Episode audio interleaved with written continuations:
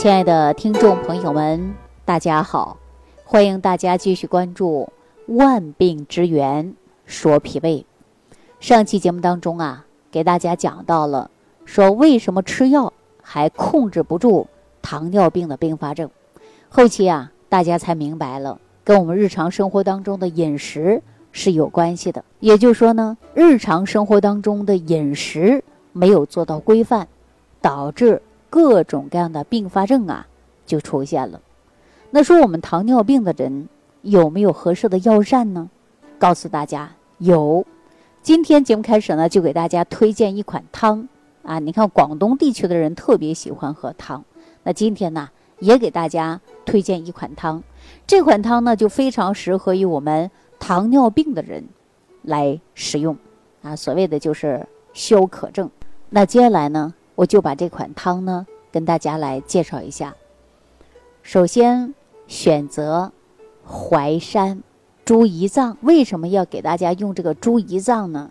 中医会讲到啊，以形来补形。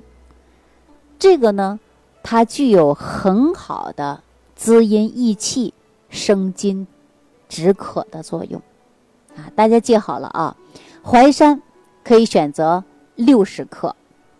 百合可以选择三十克，猪胰脏啊，大概呢就是一百克到一百五十克都可以啊，就呃有到超市啊或者是这个菜市场可以买买一个就够了啊。做法呢很简单，首先把猪胰脏啊给它切成小块，加清水进行浸泡啊，泡出血水之后放入百合、山药一起啊来煮。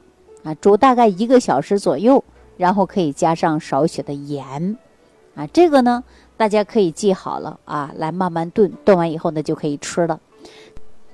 那为什么给大家用的是百合、淮山呢？还有猪胰脏呢？首先大家都知道，百合呀，它性微寒而润，而且呢，它能够啊清肺利尿，又可以呢润燥止渴。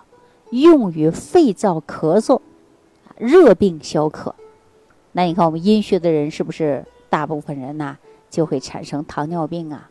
啊，所以说你看百合是不是对这个功效？那再加淮山，淮山呐，也就是我们讲到的山药，它呢比较温和，它有健脾的作用啊，还能够祛痰止泻呀，用于脾虚的人。尤其呢是肺脾两虚、咳嗽、消渴症的人，那真的呀需要使用的就是淮山药。那猪胰脏刚才说了，就是以形补形嘛，它能够补脾润燥的。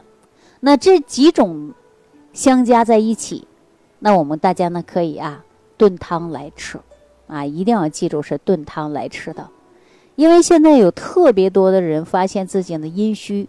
内火比较旺，那么容易出现的就是口干口渴，而且呢还不知道自己血糖高，一查原来才发现自己啊出现的就是糖尿病。那说到这儿呢，我跟大家讲，在日常生活当中，为什么告诉大家要健脾胃呢？如果说你这个胃脾不能很好的保护，那么就容易产生百病之源。实际上啊。中医上叫做消渴症，也是由一种脾虚症引发的一种糖尿病。如果说脾虚长时间对他呢不理不睬、不管不问，那身体当中的营养啊就跟不上，气血化生不足。你看人手脚冰凉的，啊面色没有光泽的，肤色发黄的，年轻轻的就成了黄脸婆的，这个都跟脾有关。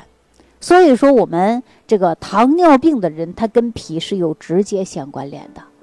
那大家说，避免出现糖尿病，首先就得健脾胃啊。我们说这个糖尿病，以往讲不可怕，可怕的就是并发症。有太多的人呢，糖尿病呢没在意啊，吃点药感觉就是万事大吉了。但是万万没想到，饮食不控制，脾胃功能长期出现的是一种衰弱的迹象。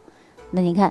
代谢不是紊乱了，代谢紊乱了，血糖高了，糖尿病的问题一天比一天重，并发症接二连三的就出来了。所以说，今天有缘听到这档节目的身边的人或者家人，正好是血糖高，别忘记了，一定要注重的就是饮食，注重的就是调理好脾胃。啊，如果说脾胃不好啊，那相对来说问题就会比较多。为什么不解决脾胃的问题呢？是不是啊？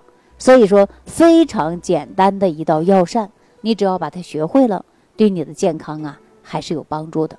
啊，刚才说到了是汤，那接下来呢，我再给大家讲一讲，还可以使用什么来清热解毒，又能滋阴润燥的食物啊？就是苦瓜。苦瓜的确呢是糖尿病患者的一大福音，但是我告诉大家，今天苦瓜怎么吃？可以选择苦瓜一百克，猪的瘦肉啊，大概五十克到一百克都可以。然后呢，玉米须五十克，少许的盐。把这个苦瓜洗干净以后呢，你把它切一段一段以后啊，把中间的瓤啊给它掏出去，它就成一个桶。然后呢，把猪的瘦肉馅儿啊剁碎了，放在苦瓜里，上锅去蒸啊。然后呢，加上玉米须一起放在锅内，文火一定要慢慢炖。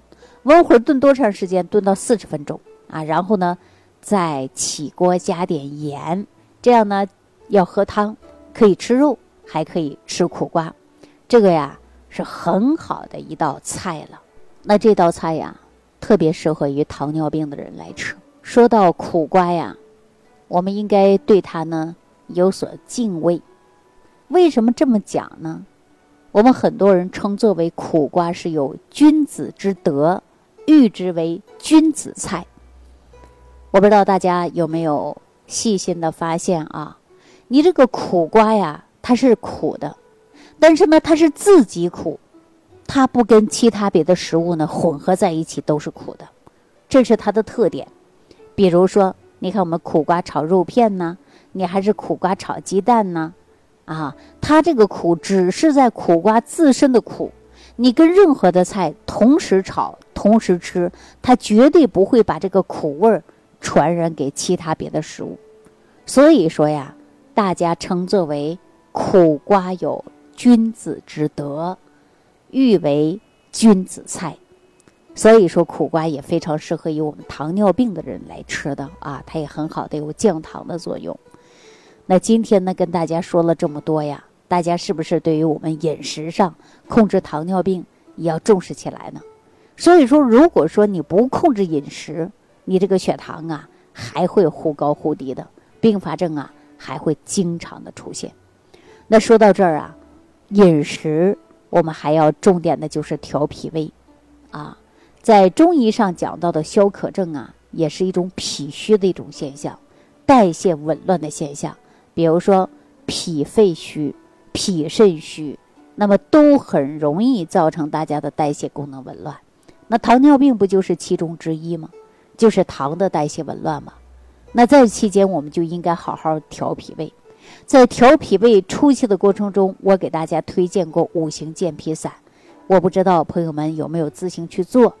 很多人呢上班忙没时间做，也用了我自己的研发的早餐壶，都是健脾胃的。因为脾胃又是好了，对食物的吸收消化功能呢会越来越好，食物当中的营养素呢能够得到很大的这个吸收和利用。那对我们的健康呢是有帮助的，所以说记好了，千万不能伤脾。脾胃虚，化生气血不足，代谢功能紊乱，人就容易出现各种各样的慢性疾病了。好了，那今天给大家讲的糖尿病的一个药膳，您记住了吗？如果没记住啊，你可以屏幕下方留言给我。如果说你重点的养护好脾胃，脾胃好了，身体自然会好。而且气血自然会足，身体自然会健康。那如何养脾胃？如果说对自己来讲还是比较模糊，也不知如何去吃养护脾胃，你都可以屏幕下方留言给我。好了，那今天呢就跟大家说到这儿，祝愿大家身体健康，远离疾病，快乐生活。下期节目当中再见。想要联系李老师的朋友，请点击屏幕下方的小黄条，即可联系李老师食疗营养团队，获得李老师的帮助。感谢您的收听。